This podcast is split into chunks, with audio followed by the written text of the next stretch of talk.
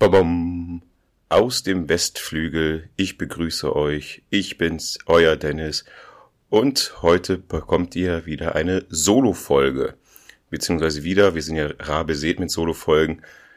Und ich dachte mir einfach mal, oder unser Admin dachte mal, besser gesagt, wir sollten mal wieder eine Solo-Folge rausbringen. Ich wusste lange Zeit nicht, ähm, ja, über was soll ich sprechen. Da war ich ein bisschen ideenlos. Und jetzt, wo die dunkle Jahreszeit wieder leider anfängt, ist mir bewusst geworden, okay, wir sitzen wieder öfters vom Fernseher auf der Couch, gemütlich und dort, ja, schauen wir mal, was es dort an den mittlerweile doch zahlreichen Streaming-Anbieter so gibt. Und ähm, ja, es werden ja immer mehr. Letztens ja Paramount dazugekommen oder schon ja, vor schon ein paar Monaten mittlerweile. Und es gibt ja auch viele kleine äh, Streaming-Angebote, die man über Amazon streamen kann. Und für mich gibt's aber, also was ganz wichtig ist, es soll hier keinen äh, Schwanzvergleich geben, von wegen, äh, welches ist der beste Streaming-Anbieter. Ich glaube, das gibt's nicht, weil jeder große Streaming-Anbieter, Amazon und ähm, Disney hat immer gute Filme und auch gute Serien im Angebot. Trotz alledem ist für mich oder bleibt für mich Netflix der große Anbieter. Ich weiß, ich habe schon mehr mitbekommen, ähm, dass Netflix der Ruf immer schlechter wird, aber für mich ist ja auch klar, dadurch, dass es viele andere Anbieter gibt, verliert auch Netflix das Monopol, sprich gute Serien, gute Filme zu streamen und bringt halt auch viel Schund auf ihrer Plattform. Besonders in Sachen Film äh, ist da sehr viel Schrott dabei und Lückenfüller aller ähm, komischen Reality-Shows, die mir auch alle vorbeigehen. Und ich muss sagen, selbst ich hatte Phasen, wo ich paar Wochen lang auf Netflix reingeschaltet habe und absolut nichts finden konnte und auch kurzzeitig überlegt habe, hm, pausiere ich mal die ganze, die ganze Geschichte, spare mal ein paar Euros und weil ich es eh nicht gucke. Und dann kommt Netflix mit einer Serie um die Ecke, mit der sie mich wieder begeistert. Und das ist halt öfters passiert. Und in dieser Folge geht's um diese Serien. Besser gesagt, um die eigenproduzierten Netflix-Serien. Die Filme sind, über die werde ich, glaube ich, nie ein Solo rausbringen. Aber in Sachen Serien ähm, hat mich über die Jahre Netflix echt gecatcht. Und diese Serien will ich heute in einer hoffentlich kurzen Episode mal näher bringen. Vielleicht habt ihr viele davon gesehen. Vielleicht sind aber auch ein, zwei nicht dabei, die ihr noch nicht gesehen habt und vielleicht dann doch ganz interessant findet. Oder was ja natürlich auch sein kann, dass ihr denkt, Dennis, du Idiot, was präsentierst du uns da? Oder welche Serie findest du, du da bitte toll? Hast du die, das ist doch völliger Müll. Aber es ist ja halt reine Geschmackssache. Gut, ich lege einfach mal los, mit welchen Serien mich halt Netflix oder Netflix für mich halt immer noch schlussendlich doch vielleicht mein Lieblingsstreaming-Anbieter bleibt wenn Netflix mit dieser Qualität dann doch endlich fortsetzt. Ähm, ich mache einfach wild gemixt, äh, weder Alphabet noch Genre noch äh, Ausstrahlung der Serien. Ich habe einfach eine wilde Liste angelegt und ich fange einfach an mit Black Mirror. Black Mirror haben wir auch schon äh, in einer Folge Benny und ich besprochen. Es ist eine Serie äh, von der BBC, also aus England kommt die. Es sind halt mehrere, also jede Folge erzählt in sich eine Geschichte mit einem ganz anderen Stil, alles düstere äh, Zukunftsversion, wobei man ja dann auf genauen Betrachten dann relativ schnell erkennt, okay, das ist ja nicht die Zukunft, es ist halt das Gesellschaftsspiel, was wir jetzt schon haben, halt anders dargestellt. Und was ich an dieser Serie so wahnsinnig gut finde, ist halt, mit was für Ideen sie da um die Ecke gekommen sind, wie sie diese Ideen rumgebracht haben. Und besonders die ersten beiden Staffeln haben mich sowas von gecatcht. Ja, ich habe die sowas von gefeiert. Und dann kam die dritte Staffel raus, die mich sehr aufgeregt hat. Also die dritte Staffel war sehr, sehr schlecht.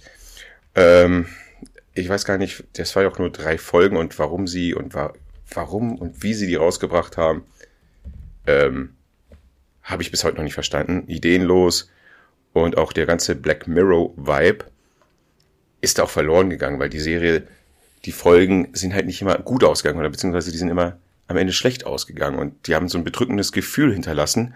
Zwar kein schönes Gefühl, aber halt, es hat funktioniert. Es muss ja nicht immer heile Sonnenscheinwelt sein. Wir sind ja nicht bei irgendeinem Till Schweiger Film, Und das hat die Serie dann auch mit so besonders gemacht. Die letzte Staffel hat dann wieder so ein bisschen entschädigt. Die kam zwar qualitätmäßig überhaupt nicht an die ersten beiden Staffeln dran, aber ähm, sie hat auf jeden Fall äh, doch entschädigt für die ähm, dritte Staffel. Ich sehe gerade, ach, ich, Entschuldigung, ich nehme gerade alles zurück. Erste, zweite, dritte Staffel sind ja die guten. Da, wahrscheinlich hat sich bis jetzt jetzt jemand schon voll darüber aufgeregt, von wegen, hä, was, die dritte Staffel ist doch gut. Äh, ich bin, bei Brick Mirror komme ich immer so ein bisschen durcheinander mit den ähm, Staffelanzahlen. Beziehungsweise, weil die Staffeln ja auch unterschiedliche Episodenanzahlen haben. Äh, Staffel 5 ist die absolut schlechte Staffel mit den äh, drei Folgen. Staffel 6 ähm, ist dann die, äh, die Staffel, die mich wieder so ein bisschen abgeholt hat. Besonders ähm, die Serie, äh, die, die Episode. Kleinen Augenblick. Ich muss mal ganz kurz gucken. Beyond the Sea. Mit Aaron Powell und Josh Hartnett das war wieder eine Serie, äh, und Kate Mara, tut mir leid, okay, das ist keine gute Schauspielerin, aber sie ist bekannt, deswegen muss ich sie kurz erwähnen. Ähm, die Folge fand ich doch extrem wieder gut. Hat sehr, sehr harte Black Mirror-Vibes, wie ich finde. Vielleicht ein zu wenig Science Fiction für die Serie, aber trotzdem, das hat einfach, das war einfach ein guter, kurzer Film, konnte man sogar sagen. Ähm, ja, so viel zu Black Mirror. Black Mirror könnte meine eigene Episode machen, aber mache ich jetzt nicht. Ich rede schon viel zu viel über Black Mirror. Ich gehe einfach mal weiter. Ähm, die zweite Folge war, äh, die Serie ist Matroschka. Eine Serie, eigentlich müsste sie auch mein Buddy, Film-Buddy Ben mögen. Zumindest die erste Staffel, denn dort ist, ja, die Protagonistin, die auf eine Party geht, alles sehr New York, also New Yorker Hipster-mäßig, Kunstszene, Viertel, mega geile Loftwohnung. Da haben sie wieder, sie geht auf einer Party und als sie, egal wie sie von der Party verschwindet, verunglückt sie, sie stirbt und sie landet wieder, ihr Tag beginnt wieder in dem Badezimmer von diesem Apartment, wo die Party stattfindet. Also jede Folge ist ein, oder in der Folge gibt's mehrere Loops und sie überlegt, überlegt, wie sie halt aus diesem Loop rauskommen kann. Äh, die Staffel wurde, äh, die Serie wurde noch weitergeführt. Da wurde ich aber wieder kein Fan von. Also ich habe da, ich war nur der Fan von der ersten Staffel aus. Ich fand das nett, dieses kleine nette Universum, wie sie da, wie man sie begleitet, sie immer wieder stirbt und allein sie ist einfach eine verdammt coole Socke. Oh Gott, wie heißt sie denn da? Ich glaube, sie spielt auch einfach nur sich selbst. Ey. Das ist eine, eine Schauspielerin und Charaktere, mit der hätte man einfach Bock selber einfach auf dieser Party abzuhängen und einfach ein Bierchen mit ihr zu trinken, weil die einfach so mega weiß nicht, die hat irgendwie was. Äh, Natascha Lyon? Naja, ich kenne sie nicht. Sie hat jetzt noch eine neue Serie. Ähm, Pokerface heißt die. Ich glaube, die läuft auf HBO oder so. Guck Lea ist auch begeistert von ihr und ich meine so, und spielt sie eine andere Charaktere irgendwie? Ich meine so, nee, also vom Charakter her, vom Typ her, wie sie sich gibt, genau dieselbe Person wie bei Matroschka. Dann kommen wir zu der Umbrella Akademie eine Serie, ja, Benny und ich diskutieren immer, ich meine immer, die hat nicht den berechtigten Hype bekommen, wie sie sie eigentlich haben müsste. Benny sagt, doch, sie hat doch voll die große Fanbase, ich weiß gar nicht, was du hast, die gucken doch voll viele. Umbrella Akademie, ja, Geschichte, sechs Frauen wurden gleichzeitig äh, plötzlich schwanger, haben Kinder geboren und ein exzentrischer Milliardär, Millionär hat diese Kinder dann adoptiert. Und ja, bildet so eine Art kleine Superheldenriege. Jetzt, ähm, er zieht die halt mit sehr strenger Hand und will halt aus denen halt solche kleinen Helden machen. Es ist fernab von jeglicher DC oder Marvel Geschichte. Es sind einfach keine Helden, es sind einfach ganz normale Leute mit ihren inneren Dämonen und kommen selber mit ihrem ganzen Leben nicht wirklich klar. Und es ist halt so mega anzusehen, wie dieser zusammengewürfelte Haufen irgendwie Familie ist, wiederum keine Familie ist. Das ist einfach, äh, was gut trägt. Und dann noch das ganze Setting, das Bild, diese Aufnahme, was da noch zu sehen ist. Ähm, in den letzten Staffeln spielt sich die größtenteils die ganze ähm, Szenerie in einem Hotel ab, wo dieses Hotel schon lauter spannende Elemente hat. Und die Serie wird einfach getragen durch die Coolness, der Protagonisten und Protagonistinnen. Wirklich eine Serie, die ich sehr, sehr, sehr gesehen habe. Genauso wie Love, Death and Roberts. Da kommen wir wieder so ein bisschen in Richtung Black Mirror. Ist eine Serie, wo jede Folge in sich selbst schließt. Eine sehr hohe Anzahl oder fast alle Folgen sind Animationen, Animationsfolgen in komplett unterschiedlichen Stilrichtungen. Rein Computer, dann wieder Zeichentrick, dann wieder Anime, dann einfach, was weiß ich, für ein Animationscomputer gedönst. Es ist einfach nur der Wahnsinn, was sich da wieder eingefallen lassen haben. Aber auch dort muss ich leider sagen, waren die ersten Staffeln wieder stärker und die anderen beiden Staffeln sind immer wieder schlechter geworden. Da gab es wieder nur so ein paar Ausreißerfolgen, die wieder gecatcht haben. Bei der ersten Staffel hat gefühlt jede Folge gecatcht. Ich überlege immer, ob das daran liegt, ist man das schon gewöhnt, ist man dann verwöhnt und hat einen zu hohen Anspruch oder geht dann doch irgendwann der Ideens, Ideenfluss der Macher zu Neige? Ich frage mich immer so, wenn ich die, solche Serien gucke und Staffel ist zu Ende, nächste Staffel kommt, ich mir so, oh geil, und dann ist man so, ja, weiß nicht. Ich glaube, es ist immer so teils, teils. Einerseits ein wenig die Ideenlosigkeit, andererseits geht man da mit sehr hohen Erwartungen rein und vielleicht holt einen das auch nicht mehr dann ab. Die Qualität ist etwa gleich, aber irgendwann wiederholt sich das doch dann irgendwann und es hat auf, weiß ich nicht, zwölf Mini-Episoden ausgelangt und danach ist es so, ja, gut, kenne ich jetzt auch, ist jetzt wieder ein bisschen anders erzählt, es wiederholt sich dann doch so ein wenig. Ähm, das habe ich ganz besonders bei Jerks, egal wie bei Netflix. Ähm, das ist ein bisschen schade, aber man hat dafür ja immer noch die ersten Staffeln gesehen und geliebt. Dann kommen wir mal zu einer deutschen Serie, die zwar ein bisschen verschrien ist, so ein bisschen auf das deutsche Breaking Bad, wobei das deutsche Breaking Bad eine Serie ist mit Bastian Pastewka, Morgen höre ich auf, die aber auch eine gute Serie ist, aber nicht zur Netflix-Produktion gehört, sondern eine ZDF-Neo-Produktion. Vielleicht mache ich da auch eine Episode, aber wieder zurück zu How to Sell äh, Drugs Online. Fast wird halt die, ja, in Häkchen wahre Geschichte eines Schülers präsentiert, der halt im Darknet äh, Drogen verkauft. Ja, ich sag mal so, deutsche Serien oder deutsche Produktionen können auch qualitätmäßig mithalten. Es ist leider viel zu selten die Ausnahme und ich frage mich, ja, es ist schade, es ist, warum, wieso, da sind wir wieder bei Til Schweiger, aber ich will nicht zu viel für über Til Schweiger schwärmen, ähm, bei der hat funktioniert. Jetzt wird's ein bisschen ja, vielleicht ein bisschen trashiger, nämlich Cobra Kai. Cobra Kai erzählt die Geschichte weiter von Karate Kid, die Protagonistin, die alle da samt mitgespielt haben in der, ja, in den drei Teilen von Karate Kid, tauchen dort wieder auf. Die Geschichte wird erzählt von ja, ähm, Johnny, der wahre Karate Kid, wie viele ja sagen, ähm, wie er halt nach diesem Kampf, den er verloren hat durch ein ähm, illegalen Tritt gegen äh, Daniel LaRusso, de, Daniel LaRusso.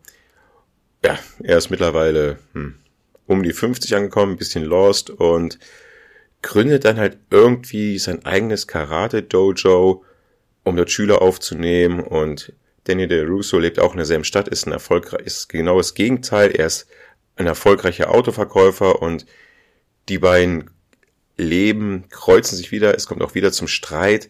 Und man denkt sich so, mm, also bitte, was soll das für eine Geschichte sein, dass der ehemalige Kontrahent eine eigene Serie bekommt, Jahre später, äh, der Schauspieler hatte gerade mal vielleicht ein paar Cameo-Auftritte in ähm, ja, Friends, wo er auch äh, den Johnny spielt, beziehungsweise er sich selber.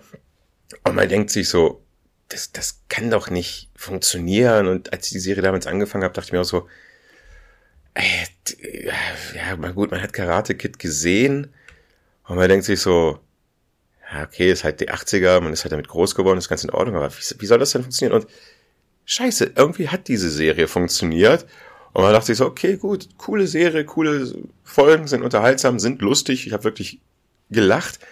Und man denkt sich so, okay, eine Staffel ist gut. Dann kam die zweite Staffel. Denkt sich, okay, da kamen wieder ein paar Charaktere mit rein. Dann kam die dritte und vierte.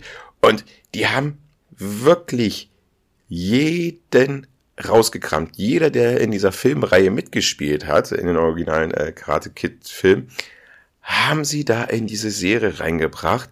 Und wie ich finde, auch mega cool. Also wirklich, also Jetzt ist die fünfte Staffel, läuft, glaube ich, mittlerweile, ist, ist ausgestrahlt, gibt es bei Netflix zu sehen. Und ich denke mir so, Heidewitzka, irgendwie schafft ihr es, mich da zu unterhalten. Es ist, klar, es ist keine Filmkunst, es ist keine Serien, Highlight, HBO, Game of Thrones Niveau, aber für das, was die Serie sein möchte, schafft sie es. Was vielleicht mal ein bisschen anstrengend ist, ist dieser ganze Teenie Love Interest Style mäßig wo man sich so denkt, sind Teenager gerade so? Wie ich, wir sind leider schon etliche Jahre davon weg. Und meine Tochter ist noch Gott sei Dank zu klein. Sie selber, dass man sagen kann, okay, Nachwuchs, wie läuft das ab? Ist das so wirklich, wie ich da gerade sehe? Aber selbst dem kann ich da verzeihen, wenn die Teenager da ihre, ja, kleinen Problems da haben oder was es ist. Ist manchmal halt das heißt manchmal ist halt oft so ein bisschen überzeichnet und alles wird mit Karatekampf nochmal gelöst, aber wie gesagt, die Serie sollte man nicht allzu ernst nehmen und in Sachen Unterhaltungswert funktioniert das Ding und ich mag auch irgendwie jeden, jede Charaktere da fast, bis auf ein, zwei Ausnahmen. Finde ich ganz cool. Ja, dann kommen wir, glaube ich, zu dem Netflix-Hit überhaupt, Squid Game. Ich glaube, davon muss ich nichts sagen. Äh, Teilnehmer werden halb gezwungen, bei so einem Spiel mitzuspielen. Und wenn sie am Ende überleben, alle, oh Gott, fünf oder sechs Spiele überleben, kriegen sie halt eine, oh Gott, was waren das umgerechnet, 17 Millionen oder 13 Millionen Euro ausgezahlt. Ja, mega abgefahren. Aus Südkorea oder Japan? Oh Gott, das habe ich jetzt nichts Falsches sagen. Nee, es, es, es, es muss Südkorea sein. Ähm, draußen ist es gerade laut. Ja, ich glaube, ihr hört es auf der Aufnahme. Jetzt wissen wir, äh, wann die Aufnahme stattfindet. Es ist der letzte Freitag im Monat. Die Radfahrer sind wieder unterwegs. Im strömenden Regen fahren sie der Straße entlang und sind für ihre Fahrradrechte auf der Straße. Gut, gutes Ding. Ich bin selber Radfahrer. Äh, ja, Squid Game muss ich nicht viel zu, zu erzählen. Ich will nur sagen, was ich an dieser Serie gut finde, was mich halt gecatcht hat. Wenn Leute in Filmen oder Serien sterben, dann nimmt man das so hin. Ja, die sterben und dann ist gut. Das ist halt, das gehört halt dazu. Das gehört zur Serie, zum Film, zur Geschichte hinzu. Bei der Geschichte natürlich auch. Darum geht's ja auch. Äh, dass da Leute sterben müssen, damit das Spiel weitergeht. Aber es ist eine der wenigen Serien, Schrägstrich Film, wo mich die mh, hm, Sterbeszenen, die Tote der Protagonisten Protagonistin richtig catchen oder man sich vorstellt, man ist selber aus irgendwelchen wirren Gründen selber in diesem Spiel mit dabei und man weiß, man kann jeden Moment sterben, besonders dieses Spiel, wo es dann ähm, von A nach B, wo sie diese Glasplatten springen müssen und eine Glasscheibe ist einfach nur aus Glas und die andere Scheibe ist aus Sicherheitsglas.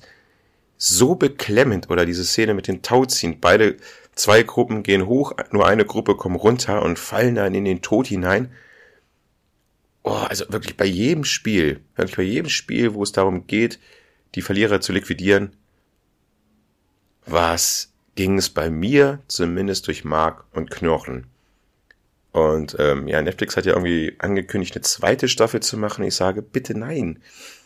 Also macht es doch nicht kaputt, lasst es doch so stehen. Die Serie hat für in sich funktioniert. Übrigens, Getränk der Woche darf nicht fehlen. Und ich bleib mir treu, bei den Soloaufnahmen gibt's leckeren schwarzen Kaffee. Gehen wir mal ein bisschen ein paar Jahre zurück, viele Jahre zurück. Ich glaube, eine der ersten Netflix-Eigenproduktionsserien, die wirklich, ja, liefen, House of Cards. Kevin Spacey als Abgeordneter der Demokraten wird in seinen Augen, ähm, ja, nicht denunziert, ähm, ähm, ähm, wie soll ich sagen, hier, ähm, Oh, jetzt fehlt mir das Wort. Ich drücke mich mal ein bisschen so äh, ein bisschen einfach aus. Äh, verraten, verarscht von dem ähm, kommenden Präsidenten. Er fühlt sich betrogen um die um den Posten des Außenministers. Er will eigentlich Außenminister werden, wird es aber nicht. Und dadurch, durch sein gekränktes Ego, spinnt er sich da ein wirklich hochkomplexes, ein wirklich hochkomplexes äh, äh, System auf, um halt sozusagen Rache zu nehmen und seine Karriereleiter Schritt für Schritt höher zu gehen. Ah, ein Meisterwerk. Also wirklich, diese ganze Szenerie wieder, man hat immer dieses kalte Bild, man sieht dieses Washington DC, sehr, sehr steril. Jede Person, jede Protagonistin, Protagonist, ähm, gefühlskalt gefühlt, äh, sind einfach nur so Maschinen, müssen funktionieren, damit äh, ihre Pläne ja, funktionieren, auskommen, äh, gehen sprichwörtlich über Leichen. Und als ich damals halt die Serie dann gesehen habe, dachte ich mir so, okay, äh, sehr abgefahren. Das kann auch wirklich nicht so ähm, in Wirklichkeit natürlich passieren, dass ein Präsident oder eine Abgeordnete oder Politiker so ja, rücksichtslos voranschreiten.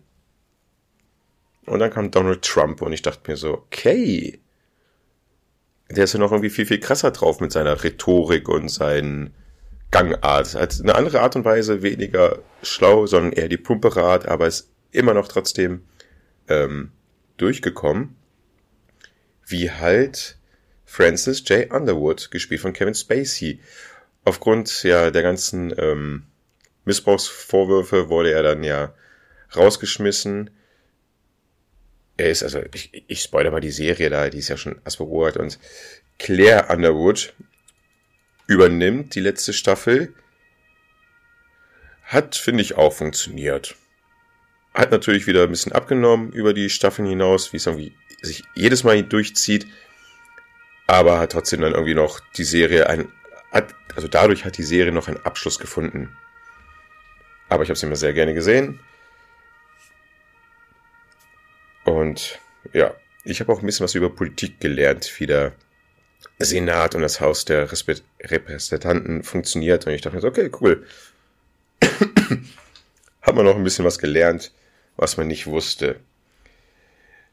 Von dieser ganzen ernsten Thematik, Politik und so, kommen wir mal zu ein bisschen einer Serie, die sich mal wieder überhaupt nicht ernst nimmt. Und das ist Arrested Development die Serie hat auch eine lange Geschichte. Sie hat mehrere Staffeln, hat kurzzeitig pausiert, ist dann wieder durch ein, ja, ähm, ich glaube, es ging von einer Faninitiative aus wieder gerebootet worden. Es wurde wieder fortgesetzt. Ja. Dazu muss ich, glaube ich, ein kurz was erzählen, weil ich glaube, die Serie ist an vielen vorbeigegangen. Ähm, mit Jason Bateman, Michael Kira wird die Geschichte halt erzählt äh, von einer, ja, wieder von einer Familie, das Familienmogul, äh, na, das Familienoberhaupt, ja, was haben die denn? Ach, in verschiedenen Sparten sind sie halt da tätig, sind aber mittlerweile pleite. Die ganze Familie ist einfach ein Haufen, wirklich der größte Haufen an Egoisten, die es überhaupt auf der Welt geben kann. Jeder ist auf sich selber bedacht, nur ähm, äh, äh, Michael Bluth versucht halt die Familie so ein bisschen ja, zusammenzuhalten und die Probleme zu lösen, was halt von den anderen, von seinen Geschwistern und von seinem Vater und von seiner Mutter gnadenlos halt ausgenutzt wird. Er wird halt für jedes Problem muss er herhalten, für jedes Problem muss er der Problemlöser sein. Es ist halt wirr. Ähm, was vielleicht ein bisschen anstrengend ist in der Serie, es wiederholt sich doch dann immer ein wenig. Also es ist meistens so, dass eine Folge ja auf der einen Schiene passiert was, auf der anderen Schiene passiert was, also von den äh, ganzen Geschwistern. Und am Ende läuft alles so ein bisschen hinzu, um ein riesengroßes Problem zu sein. Ist ein bisschen, ähm, das hat ja Seinfeld ein wenig erfunden, oder das hat Seinfeld erfunden. Und das ist halt eine der Hauptsäulen dieser Serie. Ähm, ja, ist manchmal ein bisschen verwirrend, ist manchmal vielleicht so ein bisschen anstrengend, aber der Humor und die Schauspieler ähm, holen das Kind wieder aus dem Brunnen und du denkst dir einfach so, was ist das für eine durchgeknallte geile Serie? Aber sie ist anstrengend zu sehen, falls jemand sehen möchte. Man muss Geduld haben, man muss starke Nerven haben. Die Kameraführung ist auch manchmal ein bisschen kompliziert und generell sind die Handlungsgeschichten dort auch sehr, sehr verwirrend, weil jeder lügt ohne Ende und dadurch kommt halt die, einer der größten Verwirrtheiten jedes Mal, gefühlt in jeder Folge wird, ist einfach nur die komplette Verwirrung zu, zu erleben. Naja. Ich schwenke wieder um auf was Ernsthaftigkeit, auf eine ernste Serie. Äh, wir nehmen mal, wir gehen mal in die Thriller-Richtung, beziehungsweise Krimi, The Killing. The Killing, ja, man denkt immer so, ja, tausendmal gedreht, tausendmal schon gesehen. Äh, ein Mädchen verschwindet, Familie ist verzweifelt, ähm, die Polizei nimmt sich der Sache an sich und versucht halt den Fall, die Vermisste, den, ja, The Killing, was soll ich ja sagen, den Mord aufzudecken, äh, mit Joel Kinnaman und Mireille Lannis. Aber die Serie hat's geschafft, wie eine Thriller-Krimiserie sein muss.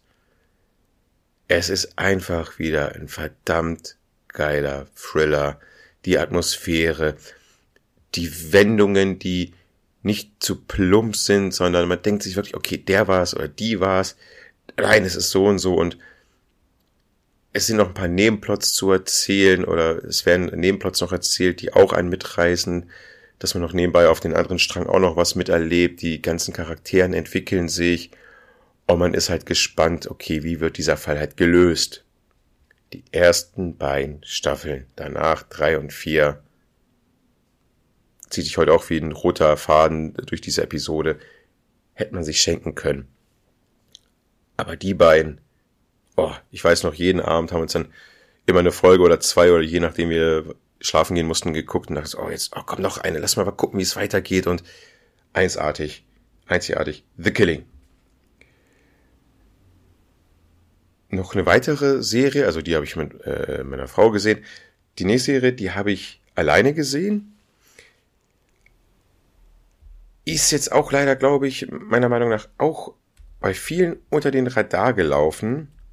Ich habe die auch mal in einer Episode reingebracht. Ich glaube, das war äh, Familiendramen. Da war es die Serie und es geht um die Serie Bloodline. Ist halt auch so, ja, geht wieder um eine Familie. Irgendwo unten in Florida haben einen riesen Hotelanlage oder beziehungsweise so ein Resort, eher gesagt so ein Luxusresort.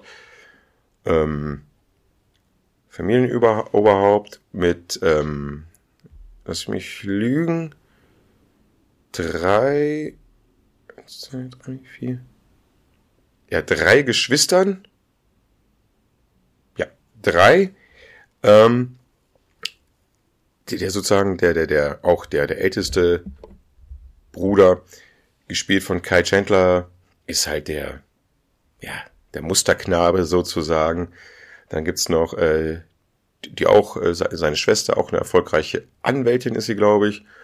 Der etwas weniger erfolgreiche äh, Kevin Rayburn, der so einen Bootshandel betreibt und eigentlich ist alles gut da. Ne, die machen ihr Leben da, genießen das, da ihr Schickimicki, Florida, live da. Und dann kommt halt das schwarze Schaf wieder zurück.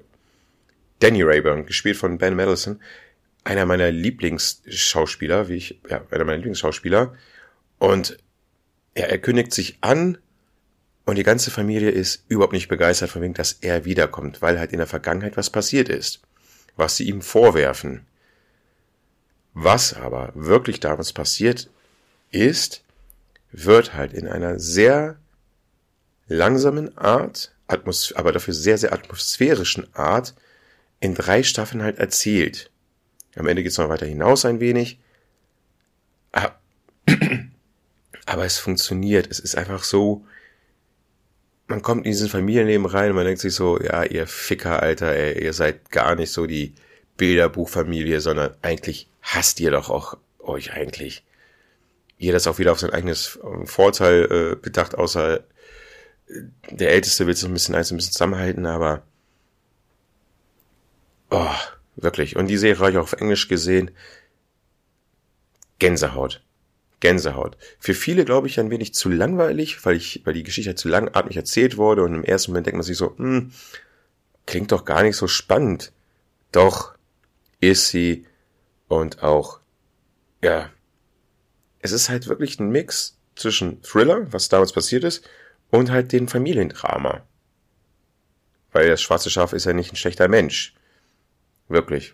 Oh, jetzt, wenn ich wieder von der Serie erzähle und drüber nachdenke, wie, sie, wie ich die abends immer gesehen habe. Oh, wunderbar. Wunderbare Serie. Jetzt müssen wir ein bisschen, bisschen, bisschen wieder aufatmen. Bisschen, bisschen lockerer werden. Und jetzt gehen wir mal wieder zurück zu Bojack Horseman. Bojack Horseman. Ich habe diese Serie gesehen, ich habe dieses Cover da einmal gesehen auf Netflix, dieses sprechende Pferd. Und ich denk mir so, what the fuck, was ist es? Wenn ihr nicht wisst, was ich damit meine, wenn ihr sagt, hä, wer ist Bojack Horseman? Was für ein sprechendes Pferd? Ja, ist eine Zeichentrickserie, ist auf Netflix. Ähm, ja, es ist eine Welt, spielt in Los Angeles, Nähe von Hollywood, also jetzt die ganze Filmgeschichte dort. Dort wird halt die Geschichte von Bojack Horseman erzählt, sprechenden Pferd. Äh, dort gibt's noch viele andere Tiere, die dort auch ja menschlich leben, aber auch Menschen leben, die haben ein Miteinander, also die praktisch die Tiere sind zwar Tiere, sind aber trotzdem Menschen. Klingt kompliziert, ist aber gar nicht kompliziert. Und ja, Bojack Horseman ist halt damals ein Star gewesen, einer typischen 80er, 90er Familien-Sitcom, dieses weichgespülte, ja, wie wir sie alle kennen, unser lautes Heim, eine starke Familie, dieser ganze Mist halt, oder Bill Cosby. ähm, ja, und jetzt ist er halt in der jetzigen Zeit, lebt er halt von seinem gut verdienten Geld, ist aber halt ein sehr, sehr, ja, misotrophisches Wesen, Alkoholiker, aber ich habe Tränen gelacht. Ich habe wirklich, ich musste so lachen. Es sind 77 Folgen in sechs Staffeln. Manche Folgen dachte ich mir so, okay, hätte man sich vielleicht schenken können. Aber trotzdem bringt auch die Serie etwas später, ähm, werden auch die Nebencharaktere weiter ausgeleuchtet und die kriegen ihren eigenen Screentime. Es wird ja auch nochmal viel erzählt, von wegen, wie die vorankommen. Und ähm, von dem ersten Augenblick, besonders von diesem Cover, hat die Serie wirklich einen hohen Tiefgang. Äh, äh wirklich einen, einen, einen, einen guten Tiefgang und wird dann auch ernst aber natürlich das Zugpferd, Zugpferd, ähm, ist wirklich halt dieser bissige Humor. Und ich weiß noch, ich habe die Geschichte, glaube ich, schon mal erzählt, ich erzähle sie nochmal. Ich war auf einen Flug von London zurück hier nach Hannover und oder nach Berlin, ist auch scheißegal, Rückflug von aus, aus, aus, aus London halt. Und es war halt so ein etwas gut betuchter Flug. Ja, von London City, das war eine etwas kleinere Maschine. Die Leute, die da drin saßen, habe ich teilweise auch ein bisschen naserümpfend angesehen, weil ich hatte halt ein, ja, ein Feierwochenende in London, war dementsprechend auch ein bisschen fertiger, habe mich da ja, einfach hier Kapuze auf, sonst was, ab in die Flieger rein, komm, ich muss nach Hause. Und dann habe ich halt mir auf mein Tablet halt die Serie angemacht und in mich in mich gekehrt von wegen, ach, ihr kennt mich alle mal nach dem Motto, die Serie geguckt und ich habe gelacht. Ich, ich musste einfach losladen. Ich glaube, das halbe Flugzeug mich gehört, aber ich musste halt lachen. Ich konnte nicht in mich halten, an mir halten. Es hat mich einfach gecatcht. Es war eine der besten Episoden, die ich da gesehen habe und das war halt leider so und so viele Meter über den irgendwo in der Luft. Keine Ahnung, wie viel, wie hoch fliegt man? Interessiert doch nicht, wirklich. Wem interessiert, wie hoch wir fliegen? Oder? Ich bitte euch. Ähm, dann eine Serie, die auch, ja, ich glaube, das ist auch eine der bekanntesten Serien. Narcos, Narcos und Narcos Mexiko. Bei Narcos wird halt die Geschichte erzählt von äh, Pablo Escobar. Ja, was soll ich dazu erzählen? Jeder kennt sie. Äh, Mexiko, Narcos Mexiko wird dann auch, auch wieder nach einer wahren Begebenheit die Geschichte erzählt von dem dortigen Drogenkartell beziehungsweise Kartellen es ist einfach die Drogenkartellserie für mich überhaupt. Also allein das Intro, das hat einen wieder zurückversetzt in diese Zeit. Okay, man hat in dieser Zeit nicht gelebt, aber man weiß ja, wie die 80er da so aussahen, was ich angeführt habe, die 90er. Am Anfang ist es vielleicht so ein bisschen kompliziert, wenn ich mich auch jetzt ein bisschen rassistisch aus äußere. Vielleicht kommt man am Anfang so ein bisschen durcheinander mit den ganzen äh, Kolumbianern und äh, bei Mexiko mit den Mexikanern. Es wird ja auch mal Spanisch gesprochen. Aber man guckt ein paar Folgen und dann merkt man sich halt die Namen und dann kriegt man die Story auch auf Reihe. Man muss ja auch wirklich die Namen merken, weil natürlich auch viel mit Intrigen ist und ja, der hat das gesagt, okay, dann müssen wir den umbringen. Hast du nicht gesehen, wie das halt bei solchen Kartellen halt ist? Denke ich mal. Ähm, einfach ganz, ganz hoher Unterhaltungswert und einfach qualitätsmäßig für mich top. Kann ich nichts anderes dazu sagen. Habe ich sehr gerne gesehen. Diese Serie. Dann kommen wir auch wieder zu einer Serie, das hat so ein bisschen auch, glaube ich, so, ähm, wie bei Bojack Horseman, das Cover hat mich erstmal abgeschreckt und ich habe auch, glaube ich, in einer Episode mit Ben auch über die Serie mal gesprochen. The Ranch mit Ashton Kutcher. Man denkt sich so, und Sam Elliott, man denkt sich so, was, wie billig sieht denn das aus? Und ähm, es ist auch billig gedreht. Also die ganze Szenerie, man sieht immer, dass hinter dem Bluescreen Greenscreen ist und dass er halt alles sehr spartanisch halt ausgestattet ist. The Ranch irgendwo in ähm, Colorado sp äh, spielt das. Ehemaliger College Football Quarterback verletzt sich, kommt wieder zurück zu seinem Vater und seinem Bruder auf der Ranch und will halt mitwirtschaften, aber der ist halt ein bisschen verstoßen, weil er halt damals, ja, die ein bisschen Stich gelassen hat die sind halt auch alle sehr streng, besonders das Familienoberhaupt, Sam Elliott. Die ganzen anderen Charakteren sind auch halt, ja, tiefstes mittlere, tiefster mittlerer Westen. Aber irgendwie hat einem dort auch die Geschichte wieder abgeholt. Lea hat sich dann damals auch damit angeguckt, dachte auch so, was ist das denn? Es war doch dann auch mal mit gelacht. Es klang am Anfang, hat es wirklich gewirkt wie so eine billige Sitcom oder diese billigen Sprüche, wo man sich denkt, ja, was ist das denn? Wer, das, wer hat den Scheiß denn geschrien? Das ist doch überhaupt nicht witzig.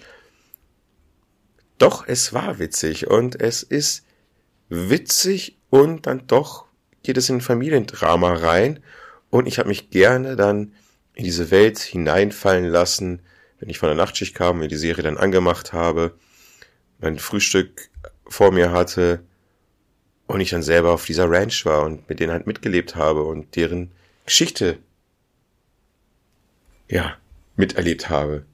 Eine schöne Serie.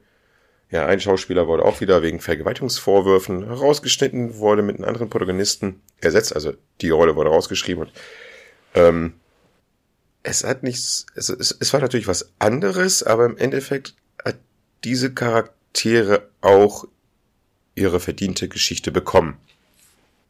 Und jetzt neigen wir schon ein bisschen schon dem Ende hinzu. Ich laber ja auch schon wieder ein bisschen länger. Jetzt kommen wir zu einer Serie. Oh, Leute, Leute, Leute, die muss ich einfach empfehlen. Diese Serie ist einfach, ich glaube, unter den Top 5, nein, doch, ist, die ist unter den Top 5 der meiner Netflix-Serien. Osak. Es ist einfach, jede Folge dieser Serie ist einfach spannend. Sie ist einfach für mich genial geschrieben. Ich liebe die Schauspieler da. Ich liebe diese Familie Bird. Ich finde diese Kinder da so cool, wie die Kinder da drauf sind, beziehungsweise wie die Eltern die Kinder mit der Wahrheit konfrontieren. Es ist einfach what the fuck. Ja, um was geht's da? Vielleicht gibt's ja draußen welche, die die Serie nicht kennen oder die Geschichte nicht kennen. Ähm, Martin, oder beziehungsweise Marty Bird, gespielt von Jason Bateman, ist er wieder auch einer, Jason Bateman ist auch für mich einer der, ich, ich mag den einfach, ich finde einfach, das ist ein super Schauspieler, ähm, wäscht halt Geld für die Mafia mit einem, zwei anderen, drei anderen Kollegen sozusagen, die aber ohne seines Wissens die Mafia bescheißt. Die Mafia kommt dabei, äh, kommt dahinter, alle werden liquidiert, Außer er kann sich wirklich in letzter Sekunde nochmal retten, indem er die Mafia halt anlügt, dass er diese ganzen Geldsummen, die sie ja trotzdem noch immer gewaschen werden müssen, dass er das schafft, das Geld zu waschen, indem er halt in den Osaks, das ist wohl ein, ja, wirklich ein riesiges Seegebiet, auch irgendwo im mittleren Westen da oben, Appalachen oder so, Missouri sind die, dass er dort halt schafft, dieses Geld zu waschen und man denkt sich so, oh, ah ja, und dann, oh, das seiner Frau zu erklären, aber die Frau weiß es. Und dann fahren sie halt da oben in die Osaks, fangen dort halt ihr neues Leben an.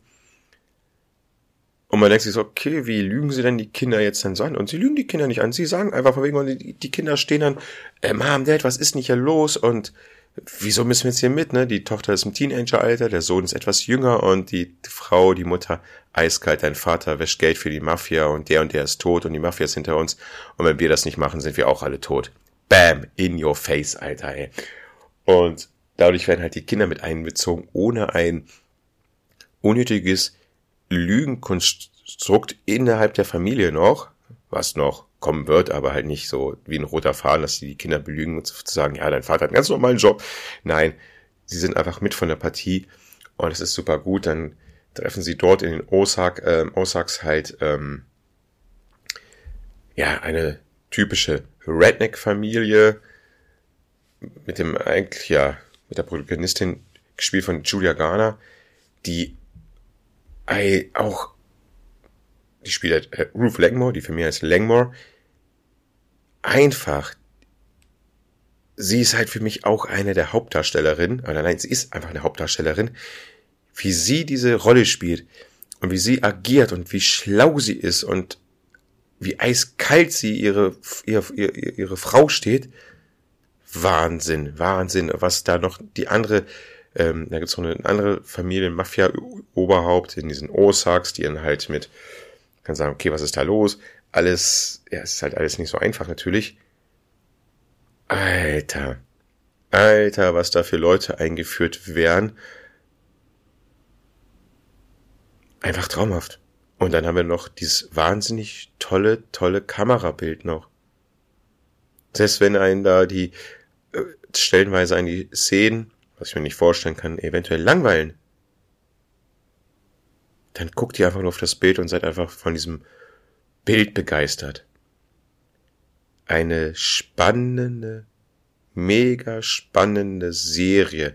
Und ich kann, sorry, ich kann nicht verstehen, wenn man die noch nicht gesehen hat, wenn man dieser Serie keine Chance lässt.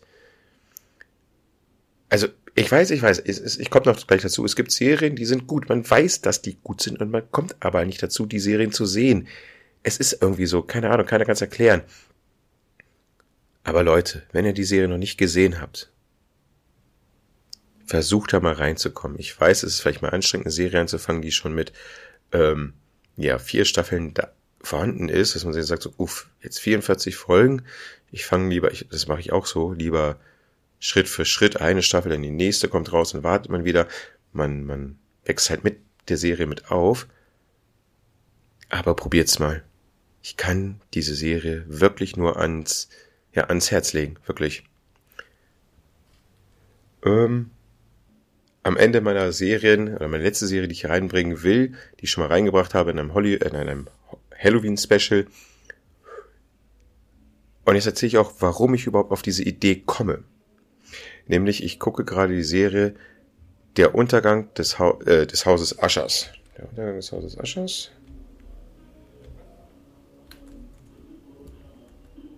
Genau, der Untergang des Hauses Aschers. Ja, man hat wieder eine Familie, ähm, Big Pharma Industrie ähm, mit ähm, vier, fünf Geschwistern, die halt auch alle, ja, ich will gar nicht zum, äh, des, des, Entschuldigung, Leute, der Untergang des Hauses, des Hauses Aschers sagen, weil ich die Serie ich noch nicht zu Ende gesehen habe. Ganz kurz halt, sie hat Horrorelemente mit drinne, ist aber eher so ein Familiendrama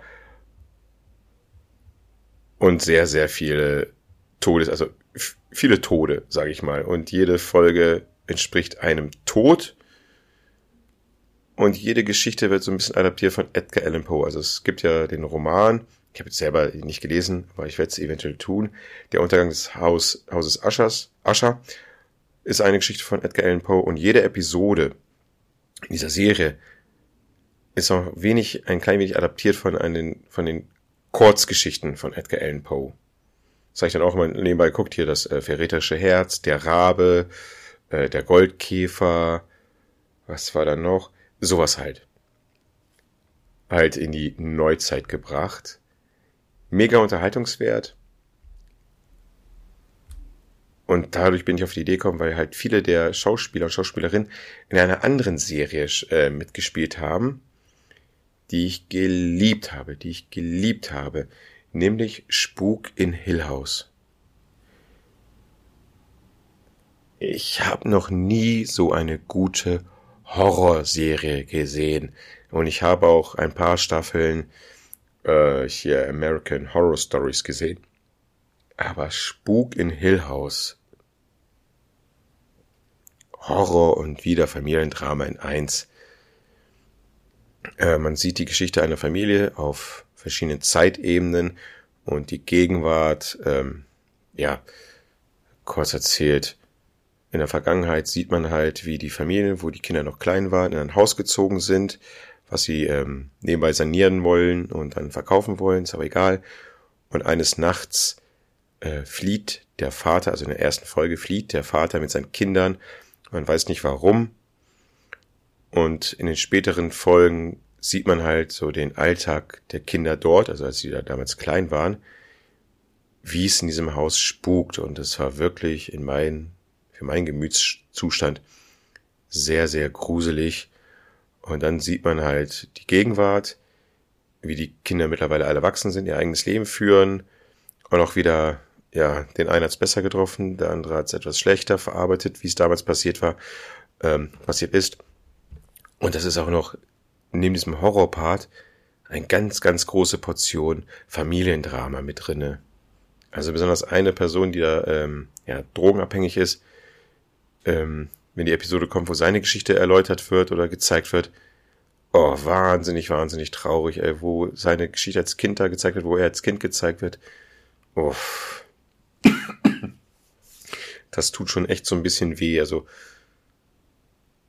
Horror und herzzerreißend und was die Geschichte, die zwei Zeitebenen noch miteinander verbindet, außer dass halt dieser Portugiesen ist, ich will nicht, also sie sind schon miteinander verbunden. Und da muss man schon ein bisschen,